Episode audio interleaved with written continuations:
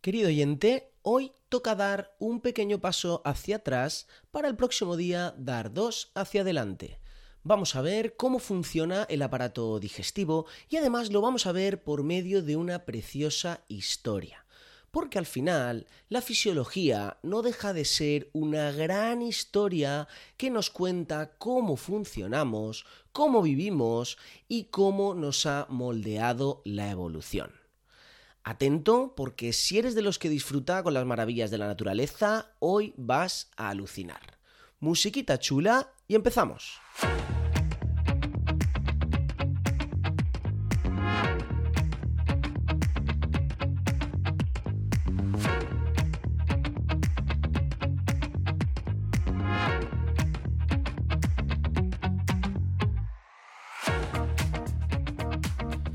Bienvenido a Planeta Dieta, un podcast lleno de historias y conocimiento para ayudarte a mejorar tu dieta, a controlar tu peso y en definitiva a optimizar tu salud.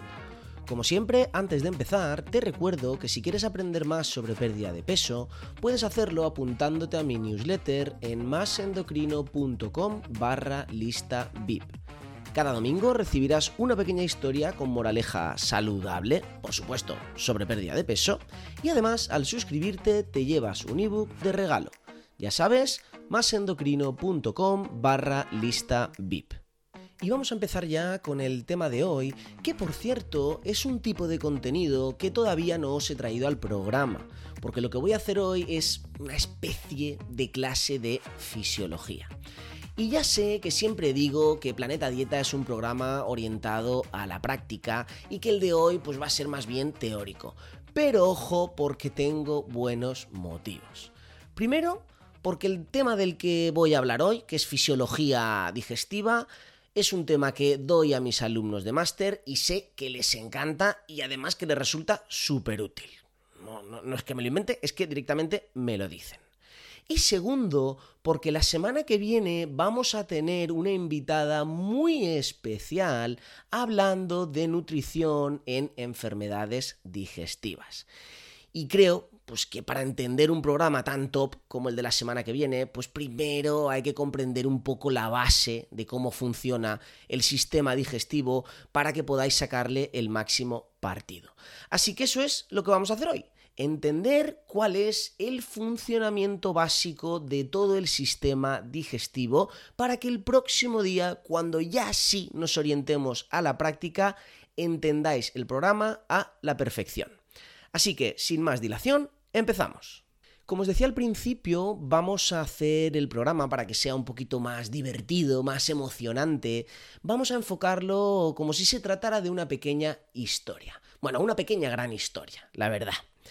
Se trataría de la historia de un nutriente cualquiera que forma parte de la comida de nuestro entorno, pues yo qué sé, una proteína metida en la carne o un hidrato de carbono, por supuesto de calidad, metido en la fruta o en algún cereal integral. Pues bien, ese nutriente que forma parte del alimento tenemos que incorporarlo a nuestro organismo porque sencillamente lo necesitamos. Pues necesitaremos la glucosa como energía o la proteína para fabricar músculo o qué sé yo. Lo necesitamos para vivir. Y para ello, para poder incorporarlo, pues tenemos que, obviamente, comerlo y a partir de ahí digerirlo, absorberlo, es decir, que pase a la sangre. Y todo esto lo hacemos por medio del sistema digestivo. Pero cuidado porque no utilizamos exclusivamente el sistema digestivo. Hay mucho más. Porque el acto de comer precisa también de la colaboración del sistema hormonal, sistema endocrino, también del sistema nervioso, también del sistema locomotor, ¿no? Pues algo tan básico como coger el alimento y llevárnoslo a la boca y luego masticarlo. Esto sería el aparato locomotor, el que nos ayuda a movernos. Pero ojo, porque incluso también vamos a necesitar de lo que podríamos llamar agentes externos, que serían pues todas las bacterias que tenemos en, en, la microbiota intestinal, la flora intestinal. También es absolutamente imprescindible para un proceso correcto y saludable de digestión. Como ahora lo veremos. No os preocupéis, porque todo esto lo vamos a ir viendo ahora paso a paso. De momento, vamos a empezar con nuestra historia en el cerebro, en la llamada fase cefálica de la ingesta se llama fase cefálica, obviamente, pues porque el cerebro está en la cabeza y el acto de comer, aunque mucha gente no lo sepa, empieza en el cerebro. Porque la visión, el olfato e incluso un recuerdo de comida ponen en marcha toda una serie de respuestas fisiológicas que nos preparan para la digestión y la posterior absorción de nutrientes. Por ejemplo, todos hemos pasado por delante de una panadería mm, justo antes de comer y hemos olido ese pan recién hecho que nos ha despertado el apetito. Aquello que decimos siempre de que la boca se nos hace agua. Pues es porque el acto de comer empieza por esa sensación de que llevamos a la conciencia esa necesidad de comer y empezamos a secretar saliva. Se nos llena la boca de saliva, que luego ayudará a lubricar los alimentos. Empezamos también a liberar enzimas digestivas todos los jugos gástricos y duodenales que luego nos ayudarán a digerir eh, el alimento que hayamos comido. Pero también se estimula el sistema nervioso, se estimula el sistema parasimpático, que es el sistema que nos ayuda a relajarnos y a empezar a aumentar el flujo sanguíneo hacia el tubo digestivo, porque obviamente necesitamos que haya sangre alrededor del tubo digestivo para que funcione mejor y para luego que se absorban los nutrientes. También el hecho de incluso recordar ese alimento que tanto nos gusta, pues estimula, aumenta en gran medida el apetito y eso cambia nuestra conducta, hace que nos apetezca ir a la máquina por comida o ir a la nevera, ¿no? Todos eh, estamos, nos ha pasado a todos, vamos, estamos tan tranquilos y de repente, ostras, qué hambre tengo, venga. Se desencadena esas ganas de comer y obviamente esto altera nuestra conducta. En resumidas cuentas, todo esto que sucede en la fase cefálica, porque todavía pasan más cosas, se trata de eh, un gran estímulo, una preparación para alimentarnos. El siguiente paso, obviamente, será que una vez tenemos esa comida, pues nos la llevemos a la boca. Y en la boca entran en juego de nuevo un montón de factores. Primero, la musculatura de la lengua y de los carrillos que mueven todo el alimento para mezclarlo con la saliva, para llevarlo a donde corresponde, que sería la zona en la que puede ser triturado y machacado con los dientes, de nuevo para seguir mezclándose y lubricándose con la saliva. Poco a poco, la textura del bolo alimentario se va adecuando, se va haciendo más blandita y ojo, porque también sucede una cosa que mucha gente desconoce. Es que la boca no es solo para generar el bolo alimentario y darle la consistencia adecuada como para que podamos tragarlo. No, amigos. En la boca también empieza la digestión. Porque la saliva tiene una enzima llamada amilasa, que es una proteína que ya es capaz de empezar a hacer digamos, una predigestión, una digestión superficial de los hidratos de carbono. Todos sabéis que la forma en la que los vegetales acumulan energía es el almidón, el famoso almidón de la patata o almidón de los cereales. Pues la enzima amilasa sería algo así como decir una almidonasa. Se dice amilasa, pero es como una almidonasa, es decir, una proteína que destruye en fragmentos más pequeños ese almidón para que ya desde la propia boca empecemos a digerirlo. El siguiente paso, y atención, porque es un punto clave e increíblemente complejo de que funcione, es la fase de deglución, es decir, el momento en el que tragamos el alimento. Obviamente lo hacemos de forma automática, de forma inconsciente y creemos que ahí no pasa nada. Pero la realidad es que el proceso de tragar implica la coordinación de toda una serie de nervios, de toda una serie de músculos y es increíblemente difícil de que se dé. De hecho, esto lo vemos muy bien en los ancianos, ¿no? Sufren eh, pues un proceso de envejecimiento natural, igual que a nivel de los ojos o a nivel de los oídos. Hay presbicia, que que es, la famosa vista cansada, o presbiacusia, que es la sordera de los ancianos, pues a la hora de tragar también sucede el fenómeno de la presbifagia, que es que el sistema tan complejo de la deglución pues envejece y los pobres abuelitos pues tienden a atragantarse. ¿Y qué sería esto tan complejo que sucede en este momento que habitualmente pasa desapercibido? Pues fijaros, se tiene que coordinar, para empezar, todo el paladar, la lengua y la faringe para empujar el bolo de comida hacia atrás y que vaya, pues, por decirlo de una forma que se entienda, hacia la garganta. Pero es que además, bueno, obviamente eh, aquí implica toda una coordinación de procesos neurológicos y procesos musculares. Pero además es que ese bolo que va hacia atrás para ser deglutido precisa de que en ese, en ese justo instante se cierre la nariz, la nasofaringe, pues para que la comida no refluya hacia la nariz. Pero es que además también es necesario que se coordine con la epiglotis que va a tapar la vía respiratoria, va a tapar la laringe, pues para que la comida pase al tubo digestivo, que sería el esófago, y no se vaya a la laringe y luego a los pulmones, que sería atragantarnos.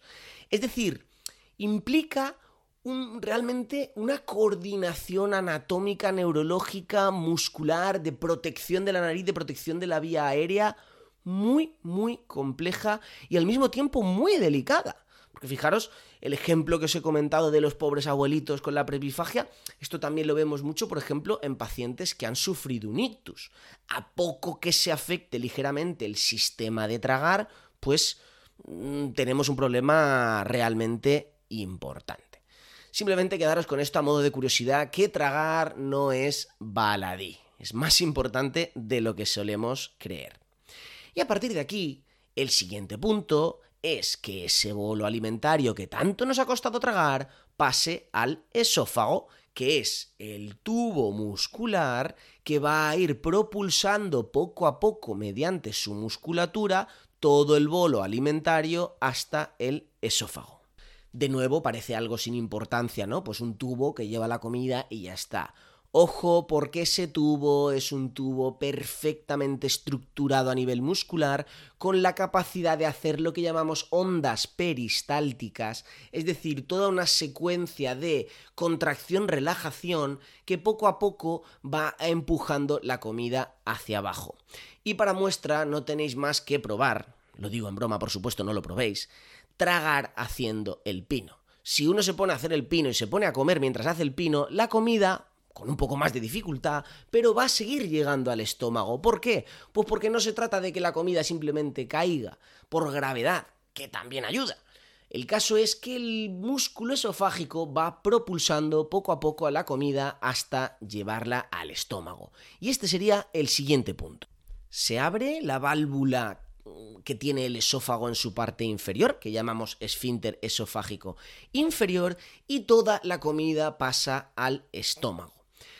De nuevo tenemos un punto clave aquí que seguramente a muchos os suene. Si esa válvula del esófago no cierra correctamente, el esfínter esofágico inferior no cierra correctamente, pues lo que puede suceder es que aparezca el famoso y maldito, por molesto, reflujo gastroesofágico. Es decir, que la, comida que debería estar en el, en el estómago, perdón, con todo el ácido que debería estar en el estómago, refluya hacia el esófago y acabe quemándolo. Ahora luego veremos exactamente por qué sucede esto. Pero vamos antes a comentar una pequeña curiosidad sobre el estómago. Seguramente pienses que el estómago es el órgano, un órgano cavitario, es como una especie de bolsa. Seguramente pienses que es el órgano en el que se da la verdadera digestión. Pues ojo, porque esto no es así.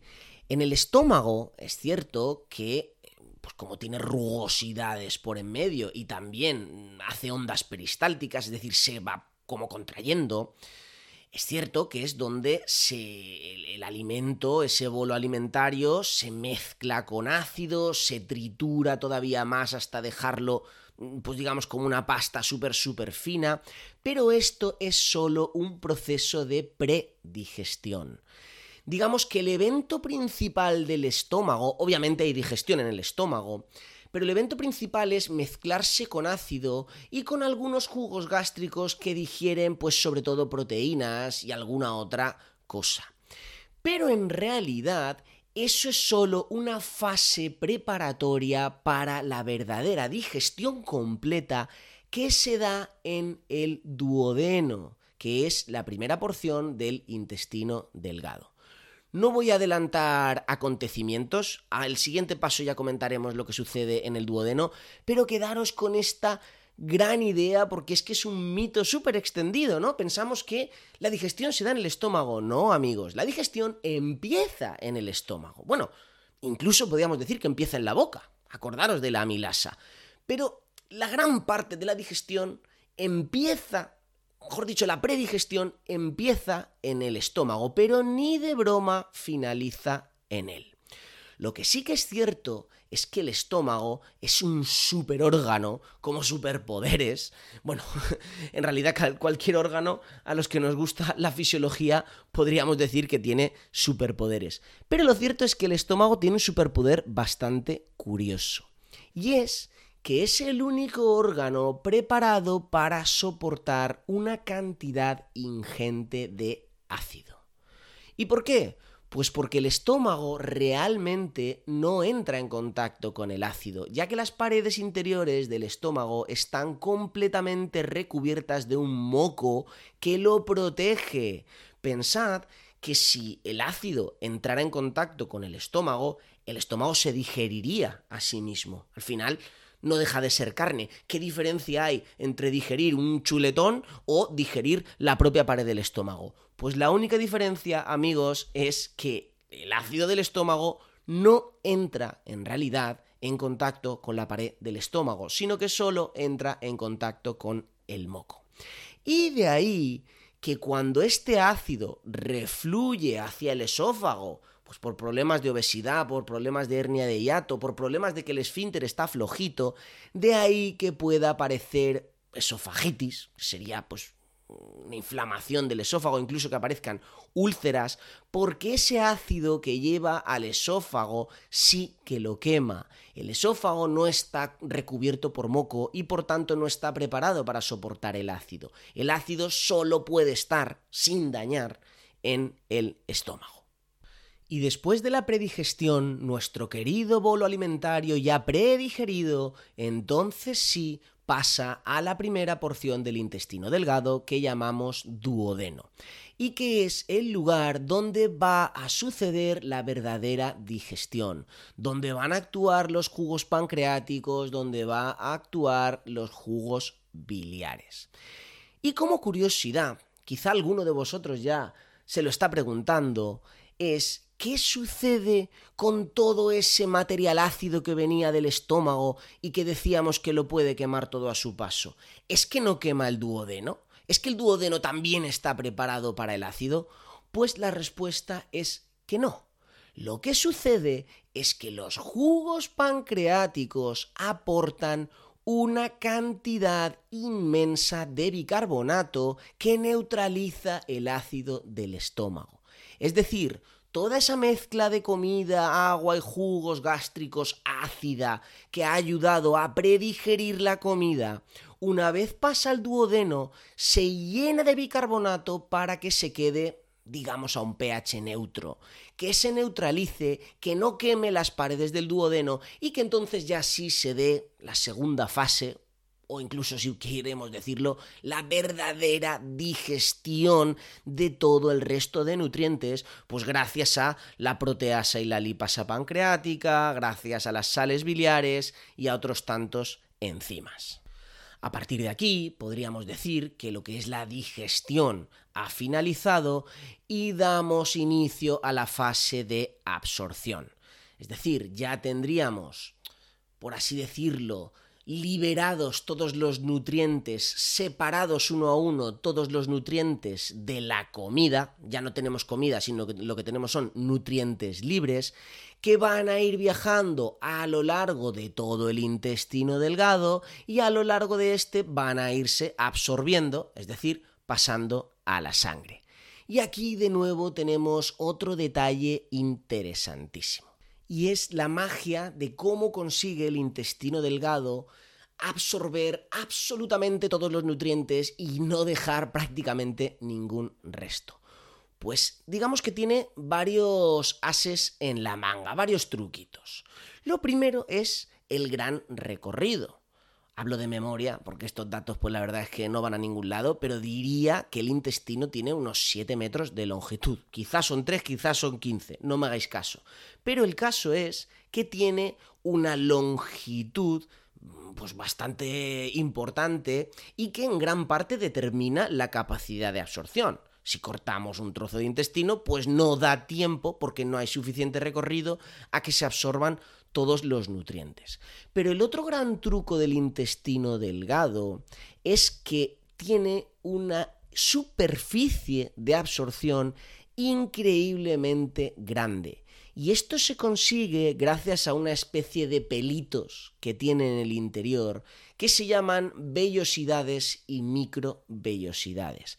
Es decir, el intestino por dentro no es completamente plano. Si fuera completamente plano y lo desplegáramos, pues habría, yo qué sé, 10, 20 metros cuadrados de superficie en la cual se puede absorber, es decir, en la cual se puede generar ese intercambio, esa entrada de nutrientes del intestino a la sangre. Pero ahora imaginaros esa misma superficie que en lugar de ser plana, está toda a base, eh, a base de montañitas que son las vellosidades. Claro, estas montañitas hacen que haya superficie hacia arriba de subida y luego superficie hacia abajo, con lo cual aumenta mucho la superficie. Pero no solo eso, sino es que además cada montañita está plagada de micromontañitas que son las microvellosidades. Es decir, de nuevo tenemos ese recorrido hacia arriba y hacia abajo que todavía aumenta más la superficie de absorción y por tanto hace que la absorción de nutrientes sea increíblemente eficiente y que no quede ni medio nutriente en un intestino sano. Si estás sano, tu intestino en realidad lo que es es pues una, una tela increíble con una superficie increíblemente grande en la cual se va absorbiendo pues todo lo que pasa por allí. De hecho, un ejemplo para entender esto muy bien es lo que sucede en la celiaquía. Los pacientes que tienen celiaquía, sabéis que eh, su intestino se inflama en respuesta al gluten, y el tratamiento es no comer gluten, pues lo que sucede precisamente es que esa inflamación destruye las microvellosidades, de manera que el intestino se queda por dentro totalmente plano es decir, disminuye la superficie de absorción, no pueden absorber todos esos nutrientes que han ingerido y por tanto se desnutren. Yo siempre la verdad es que eh, a nivel de entender y recordar eh, toda esta filosofía de superficie de absorción, la verdad es que el, el, tema de la celiaquía nos va como anillo al dedo, ¿no? Es el ejemplo perfecto de cómo se estropea para entender cómo funciona en condiciones de salud. Y lo mismo sucedería, como ya he dicho, si cortamos un trozo de intestino. En este caso, las microvellosidades no están, pero claro, también reducimos la superficie de absorción, porque al final hemos quitado metros de intestino. Esto sucede, por ejemplo, en pacientes que por algún motivo les han tenido que operar y quitarles un trozo de intestino. Pues al final tienen mala absorción derivada de que la comida hace un recorrido demasiado corto.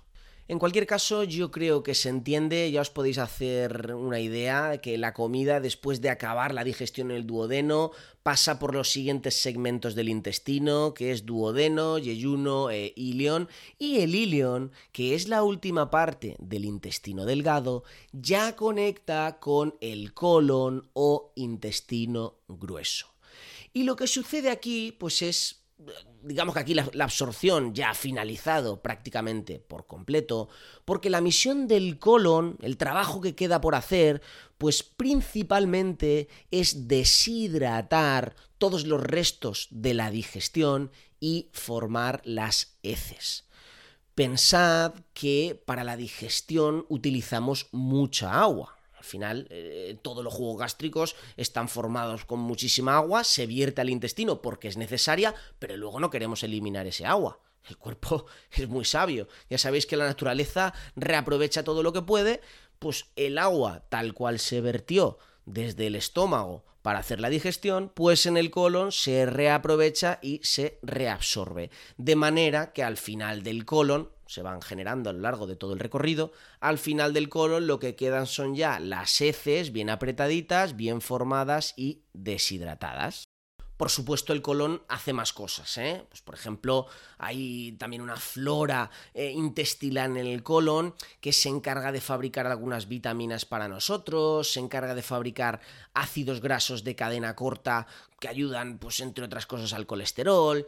Al final, eh, obviamente, todo lo que yo estoy contando aquí es una simplificación increíble pero yo creo que se entiende el concepto de que la misión del colon ya no es absorber nutrientes, sino deshidratar los restos y formar las heces para llegar al último paso, que es el de la defecación.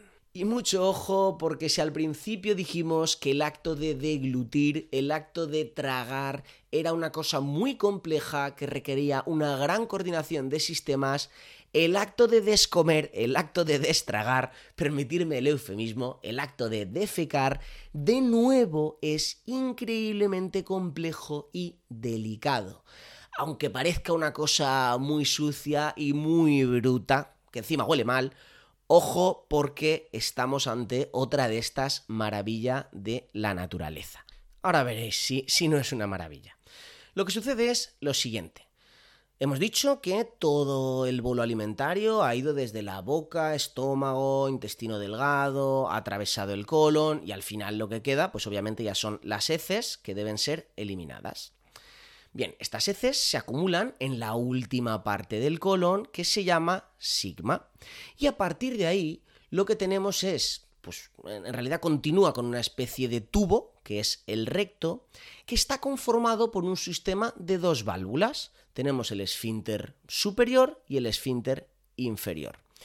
Lo que sucede, lo curioso, es que el esfínter superior es involuntario, de manera que cuando la caca está en el sigma, está cerrada, no sale, porque hay un esfínter cerrado, una válvula cerrada, que nosotros no controlamos. Es totalmente involuntaria, hay caca en el colon, pero nosotros estamos tan tranquilos haciendo nuestro día a día. ¿Qué pasa? Que cuando el sigma está lleno, tu cuerpo detecta que ya hay suficiente caca, el esfínter de arriba, la válvula involuntaria de arriba, se abre. Entonces, la caca pasa al recto y ahí es donde recibimos la llamada, donde nos entran las ganas de ir al baño y en ese momento entra en juego el esfínter inferior, que al revés que el otro, este sí que es voluntario. Hablando en plata, lo que sucede es que nos entran ganas de cagar y entonces tenemos que apretar el culo para no irnos, ¿vale? Perdonadme la burrada, pero es que así sí que se entiende y lo que me interesa es que lo entendáis, ¿vale? Fijaros qué curioso, ¿no? Tenemos el esfínter de arriba, que se abre pues, cuando toca y entonces ya delega el trabajo ya, ahora sí en nuestra conciencia y nos dice, oye, aprieta el culo, cierra el esfínter de abajo que ahora ya te toca aquí. Aquí hay otro fenómeno increíblemente curioso e increíblemente delicado y es que el recto tiene sensibilidad. Y me refiero a que el recto es el lugar en el que diferenciamos si lo que vamos a eliminar es algo sólido, si es caca, o es algo gaseoso, si es un gas, si es un pedo. Esto, que puede parecer una tontería, es algo increíblemente importante y que las personas que no lo tienen bien saben, solo ellas saben lo que llegan a sufrir. Imaginaros que cada vez que os entra ganas de hacer algo, no sabéis si lo que os apetece es tiraros un pedo o, vais a ir por la patilla abajo. Claro, esto te elimina una calidad de vida brutal, porque al final gases tenemos muchos más a lo largo del día que simplemente cuando necesitamos ir al baño, que es una vez como mucho dos al día. Esto lo digo por experiencia, la gente que ha sufrido problemas a nivel rectal, que los han operado, o incluso a nivel congénito, pacientes con espina bífida, cambia mucho la calidad de vida si eres capaz de diferenciar si es un pedo o, son heces. Vamos, es el día y la noche, porque cuando no puedes diferenciarlo, al final se te limitan muchas actividades, te da vergüenza y la verdad es que los pobrecitos pacientes los pasan muy, muy mal. O sea, imaginaros si es delicado y si es, como digo antes, si es un superpoder ser capaz de diferenciar lo que hay en el recto. Es increíblemente necesario y es uno de esos detalles que nos aporta calidad de vida en el día a día sin que ni siquiera sepamos capaces de percibirlo. Pero hay más. Recordad que tenemos ahí nuestra caca ya en el, recto y obviamente tenemos ganas de ir al baño. Pero ¿qué es lo que pasa? Si no vamos porque no tenemos tiempo, porque no es la ocasión, a lo mejor no podemos. Pues ojo, la naturaleza, como se suele decir, aprieta pero no ahoga. El recto tiene la capacidad de contraerse y volver a subir esas cacas, se, hace, se abre el esfínter superior, la válvula superior, la caca vuelve a refluir hacia el sigma, se vuelve a cerrar la válvula superior, que recordemos era involuntaria, y entonces es cuando de nuevo se nos quitan las ganas de ir al baño y podemos aliviarnos un poco, ¿vale? Imaginaros el sistema este de dos válvulas si no es casi casi mágico y si no es absolutamente imprescindible. Primero para gestionar la caca de cuando tienes ganas y cuando no. Segundo para saber lo que va a salir. Y luego tercero, que no lo he dicho, es que funcione bien, pues para que esté coordinado y puedas hacer caca tranquilamente sin tener que hacer mucha fuerza, sin tener estreñimiento o al revés, que no sea un sistema que esté demasiado abierto y que automáticamente pues se te escape la caca, que también hay problemas de que el esfínter se queda demasiado relajado y en cuanto la, la válvula involuntaria de arriba se abre, pues pues enseguida se nos escapa la caca, que esto también fastidia mucho a los pacientes con incontinencia. No me voy a enrollar más en este punto, yo creo que ya ha quedado clara la importancia, eh, en este caso de descomer, como dijimos en su momento, el acto de comer. Realmente importante para mí, sinceramente, este es un tema que me encanta, me apasiona, yo lo veo como, como he tratado de explicarlo, como si fuera toda una historia y espero mm, que también os haya resultado igual de interesante. Aquí ya sí, una vez hemos expulsado las heces, concluye nuestra historia. Sé que el final ha sido un poquito escatológico, pero creo que la historia global es bastante interesante. He ido dejando esos pequeños detallitos que yo creo que hacen que la historia, además de interesante, sea memorable. Y lo dicho, pues espero que la hayáis disfrutado tanto como yo, tanto como me dicen mis alumnos que la disfrutan. Si os interesa, pues desde luego hay mucho más por saber. Esto, como os decía, ha sido una simplificación. Y nada, que espero que lo hayáis disfrutado. Esto ha sido todo por hoy. Si os ha gustado y queréis ayudarme, ya sabéis que podéis hacerlo dejándome una valoración de 5 estrellas o un comentario en vuestra plataforma de podcasting favorita.